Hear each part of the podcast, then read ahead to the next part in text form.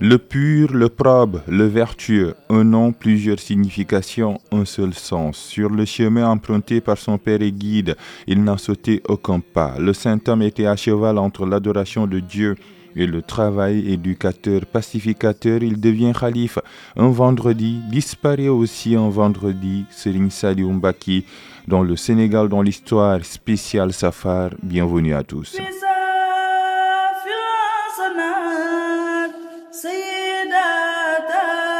Confiez-moi les enfants que j'accomplisse en eux ce que le grand cher avait réalisé avec les anciens.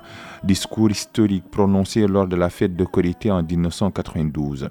Enfance passée auprès de Cheikh Ahmadou Bamba, Serine Salim étudie le Coran chez Serigne Alassane Diakhaté l'entame après un voyage en Côte d'Ivoire et en Gambie pour accroître ses sciences religieuses dans beaucoup de domaines. Le cinquième kharif des Mourides pose une pierre solide dans l'édifice de Serigne Touba, une pierre qui rénove et surtout renouvelle la voie du mouridisme, en témoigne son accession au calife en 1990. Après le rappel à Dieu de Serigne Abdou Khadr Mbake, Salim préside aux destinées de la communauté mouride pendant 17 ans. La terre et le ciel, le corps et l'âme, point de dualité pour son saint homme, mais plutôt une harmonie, une magnifique harmonie qui a permis à Serine Salim d'être aussi savant que modeste, aussi céleste que social. Sa générosité était sans limite, ses bras toujours ouverts aux enfants. La base de la pyramide sociale parce que Serine Salim était un bâtisseur aussi bien dans les champs que dans la vie. Homme de Dieu, capitaine d'industrie, la preuve par les chiffres, plus d'une vingtaine de dara à son actif, les pensionnaires tous pris en charge. Comment oublier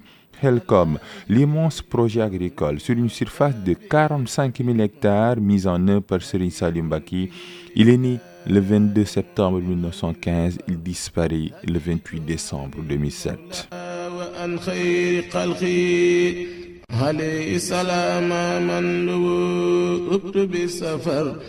Le 23 août fait et rappelle des faits la plume et la voix de Chardiop. La Confédération sénégambienne n'aura pas le temps d'atteindre ses objectifs. Qu'elle se serait fixés. Sa vie n'aura duré que 8 ans et sa mort prématurée explique les difficultés liées à son existence et à sa mise en application. Le président de Diouf, insatisfait de son rapport, est motivé par les considérations politiques je la dite Confédération le 23 août 1989.